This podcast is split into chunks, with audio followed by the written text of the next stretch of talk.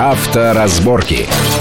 Приветствую всех в студии Александр Злобин. Это большая автомобильная программа на радио Вести ФМ. И, как всегда, обсуждаем главные автомобильные новости минувшей недели, нынешнего месяца. Главные новости, главные тенденции, главные проблемы, главные планы, которые могут так или иначе повлиять на нашу без того непростую автомобильную жизнь. Сегодня будем обсуждать и цены на автомобили, и новинки, представленные на Женевском автосалоне, который недавно закончился, и всякие другие вещи. У нас в гостях наш э, один из постоянных экспертов, это редактор портала Осипов Про Андрей Андрей Осипов. Андрей, приветствую вас Здравствуйте. в нашей студии. Здравствуйте. Э, я предлагаю начать, наверное, все таки с денег, как всегда. Мы... С актуального. Э, да, ну, оно всегда актуальное, последние несколько месяцев это вообще самое, наверное, актуальное. Мы практически, ну, за редким исключением, все последние программы обсуждали, сколько же могут стоить вот машины в связи с девальвацией рубля, новые машины, там, запчасти при ремонте и так далее, и так далее.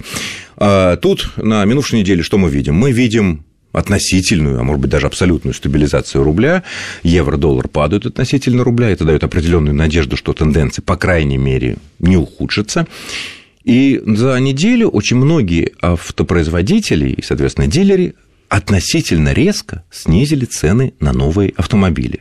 А перед самыми выходными, в частности, Ford объявил, что он снижает там, до 23% цены на свою там, самую популярную ранее модель Focus и так далее, и так далее. А, то есть цены, ну не то чтобы они вернулись на докризисный уровень, но как-то они близко. И нет ли такого ощущения, что производители и дилеры где-то пережали в конце прошлого года, когда увидели такой огромный спрос, люди пытались потратить свои рубли, и в итоге все вернется на ну, близкие до кризисным рублевые цены, по крайней мере, на те машины, которые уже произведены, которые уже ввезены там в Россию или которые уже имеются в квотах э, дилеров и так далее. Или все таки надежда пока преждевременная? Сложный очень вопрос, потому что однозначного ответа боюсь, что на него и не существует. Ведь для каждого автопроизводителя, собственно, самостоятельно выстраивает ценовую политику. Конечно, э, слава богу, все-таки большинство автопроизводителей не подняло рублевые цены пропорционально падению курса рубля. Не один, это верно. Не один. Не один. Но вот те, которые сейчас заявили о снижении цен... Это принципе, еще и Opel, это, это еще, еще и... Но ведь сначала-то они подняли цены, причем подняли существенно, на те же самые 20-30%. Это меньше, чем упал рубль, но тем не менее подорожание было ощутимо для клиента. И, и машины перестали покупать. Машины перестали покупать, понятно почему. Потому что мы все-таки живем в России, мы получаем зарплату в рублях, и, э, соответственно, доходы в рублях у населения не выросли. Мягко говоря. Мягко говоря. К сожалению, некоторые из доходов, по крайней мере, расходная часть точно подросла, и у некоторых доходы, э, наоборот, снизились. Это связано с вообще не очень благоприятной ситуацией экономической в целом. А, поэтому сейчас автопроизводители пытаются найти такую золотую середину, соблюсти некий баланс. Вот где то предельная цена, по которой еще можно будет продать автомобиль, они пытаются ее нащупать, и где то цена, по которой вроде можно продавать автомобили, но не работать себе в убыток. Ведь основная проблема для них – это не работать в убыток. А компаниям, таким как Ford, Opel, то есть те, которые имеют локальное производство на территории Российской Федерации, теоретически попроще, потому что все-таки велика доля локализации, и поэтому у них есть больше возможностей для а, вот этой ценовой игры, повышения или понижения цен. А вот с другой стороны, э, у меня такое ощущение, что вот прошло э, два месяца Нового года, январь и февраль, э, дилеры и производители поняли, что никто практически ничего не покупает, потому что у кого были хоть какие-то идеи что-то купить новое, планировали, которые, что планировали люди на 15 год, там, может быть, на 16 и в ситуации там, ну, можно скажем так, паники конца прошлого года все все, что хотели, купили. Ну, Или кто... заказали и уже забрали. Все. И, собственно говоря, нет. И новых клиентов нет. Э, не может ли такое быть, что какое-то время производители вынуждены будут продать уже произведенные машины дешевле себестоимости, просто чтобы не уйти с рынка, просто чтобы ну, куда-то их деть? Ну, Или это исключено, они будут, э, пусть вот оно стоит месяцами, годами, пылится, э, но не продадим, ну, а с другой стороны, кому нужно будет машина двух-трехлетней давности? Кстати говоря, тут еще на минувшей неделе такая пришла новость, что в рамках вот этой вот ценовой уже войны угу. Объявила, это, это смех, смех, да, нет, это безумно интересно. Она объявила, что мы понижаем там цену, и у нас будет самый дешевый автомобиль в России, Део Матис, по цене от 299 тысяч рублей. Но 2012 года Да, выпуска. но 2012 года они, оказывается, собрали по всем городам, ну даже не городам, а по странам, где продаются Део Матис, э, машины 2012 года, такие немножко запыленные, да, которые еще не С прода- консервацией, вот с. С консервацией Владимира 2012 Советского года Да. э, привезли их, э, или там обещают привезти в российские автосалоны, и зато у нас самый дешевый, ну, действительно, 300 тысяч рублей, это э, порядка нынешним временам это- 5 тысяч долларов, Конечно. все-таки 4 колеса, 4 двери, все есть, Слушай, да. ну мечты сбываются. Мы же хотели машину за 5 тысяч долларов, мы ее таки Нам много получили. раз обещали. Помнишь, сначала А Логан обещали есть. 5 тысяч, не получилось за 5, но получилось там за 10. Конечно. Еще что-то обещали. И вот, то есть они идут на все. Ну, с другой стороны, эксперты, конечно, говорят, что если сейчас не продать машины 2012 года даже по такой цене, то, наверное, с ними что, на переплавку? Утилизировать надо будет. Утилизировать. Мне кажется, тут, тут, тут- им уже надо будет решать, что им выгоднее продать машины по такой цене, либо просто сдать их в металлолом. Хоть по какой. Хоть по какой. Так вот, я к чему эту историю про Део рассказал? А не приведет ли это к тому, что то гораздо более крупные производители, ну, у которых, ну, не знаю, там и Ford, и General Motors в лице Opel, и какие-то корейцы там. ну, Volkswagen тот же да, самый. Да, у- тоже. Вот сейчас машины они пытаются продать 2014 года, да, Ски- делая на них какие-то скидки, которые считают, что привлекут покупателей. А, ну, вот не возьмут.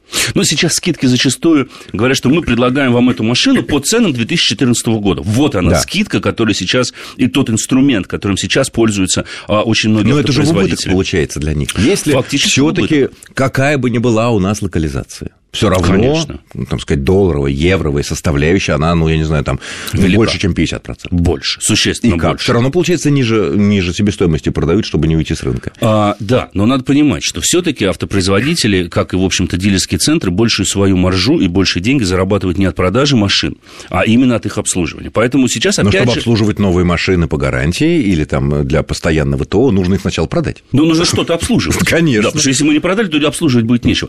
Ведь э, на самом деле еще косвенное, но, к сожалению, достаточно сильное влияние на рынок оказывает и тот факт, что многие клиенты отвернулись от официальных дилеров. Сейчас ведь у официальных дилеров наблюдается резкий рост стоимости запасных частей, потому что вот они-то Ну, в оригинальные запчасти, 99% случаев номинированы и оценены там, в евро и в доллар. И, соответственно, вот цены на них подорожали существенно. Выросли расценки на ТО. Да, слава богу, не так пропорционально, насколько, опять же, снизился курс национальной валюты.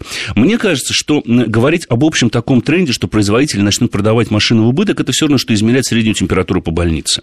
Кто-то из производителей пойдет на этот шаг. Я думаю, что это прежде всего операторы среднего ценового сегмента и нижнего ценового сегмента, потому что есть заводы, которые производят э, не одну тысячу автомобилей, да, и их нужно продавать. Понятно, что завод сейчас не работает на склад. Уже давно машины производятся под конкретного клиента, под конкретный заказ. Или под заказ дилера, Или под- или под который заказ рассчитывает, дилера. Да, а никто да. не приходит. А никто не приходит. А, поэтому некоторые предприятия, допустим, приостанавливают свою производственную деятельность там, на 4, на 8, на 10 недель или там, на несколько месяцев. Ну, сокращают смены. Да, сокращают смены, сокращают персонал, сокращают объемы выпуска. Но они все равно пытаются найти у себя в финансовой, скажем так, отчетности баланс. Вот какова та цена, по которой мы сможем продать? Да, и можно ли терпеть, какие убытки, скажем так, мы можем на себя взять для того, чтобы и остаться на рынке, не потерять рыночную долю, не потерять клиента и заставить тех же самых клиентов ездить в дилерские центры, Ну, то есть из всего этого, наверное, можно сделать э, вывод вполне обоснованный, что э, бежать сейчас как бы не надо на вот эти вот предложения, потому что они будут, наверное, еще более щедрые. Не уверен. Если, опять же, подчеркиваем, если вдруг опять не случится что-то неприятное с рублем, К а сожалению, нынешняя вот, сохранится. вот, к сожалению, у нас все очень многое, вообще все завязано на то, что у нас происходит в экономике в целом. Вот как у нас будет ситуация с тем же самым курсом. И автопроизводители ведь вынуждены также, также чутко отслеживать происходящее на рынке, отслеживать в том числе потребительские тенденции. Да? А ведь действительно большая часть людей, у которых были какие-то накопления, от них избавилась в конце прошлого года на фоне ажиотажного спроса. Ведь брали все.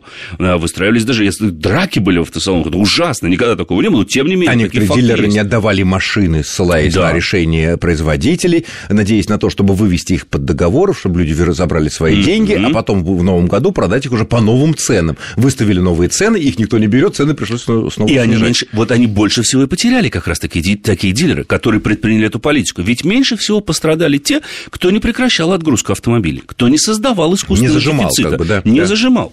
То есть те, которые работали по абсолютно прозрачным рыночным механизмам. А Поэтому... самые хитрые, они пострадали Конечно. в итоге. Машины так и стоят, не... а так в конце декабря, глядишь, улетели. Конечно. Ну что ж, более-менее с этим ясно. Будем следить за ценами на автомобили, естественно, во всех наших программах и в новостях. А, другая, мне кажется, интересная тема, совершенно уже из другой степени. Тут пришли сообщения из Свердловской области, в частности, из Екатеринбурга.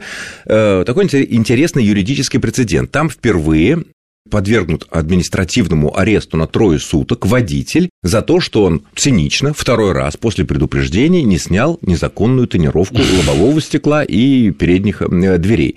Э, довод э, для суда был очевидный он не подчинился законному требованию сотрудника полиции. Сотрудник потребовал снять, вынес первый раз предупреждение, человек игнорировал, потом опять попался, опять законные требования, циничное невыполнение, изволь на три дня.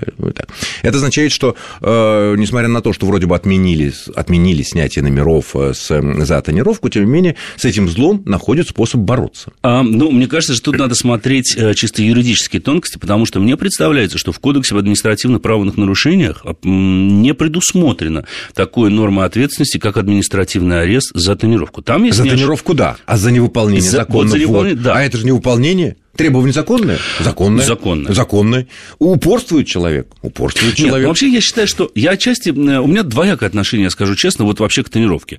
А водитель разумный, вот такой водитель Homo sapiens, а, все таки прекрасно понимает, что лобовое стекло тонировать не надо. Это мешает видимости, это небезопасно. Ну, даже если бы все были бы разумные, ну, вот. у нас сколько бы людей бы живы бы остались бы, а сколько вот. металла бы целым оставалось бы на наших вот, дорогах. Вот именно. Поэтому, конечно, с этим я считаю, что надо в каком-то смысле бороться, потому что тонировать лобовое лобовые стекла это не делал. Но я не считаю, что Мы продолжим проблема... этот интересный да, разговор окей. буквально через несколько минут после короткого выпуска новостей. Авторазборки.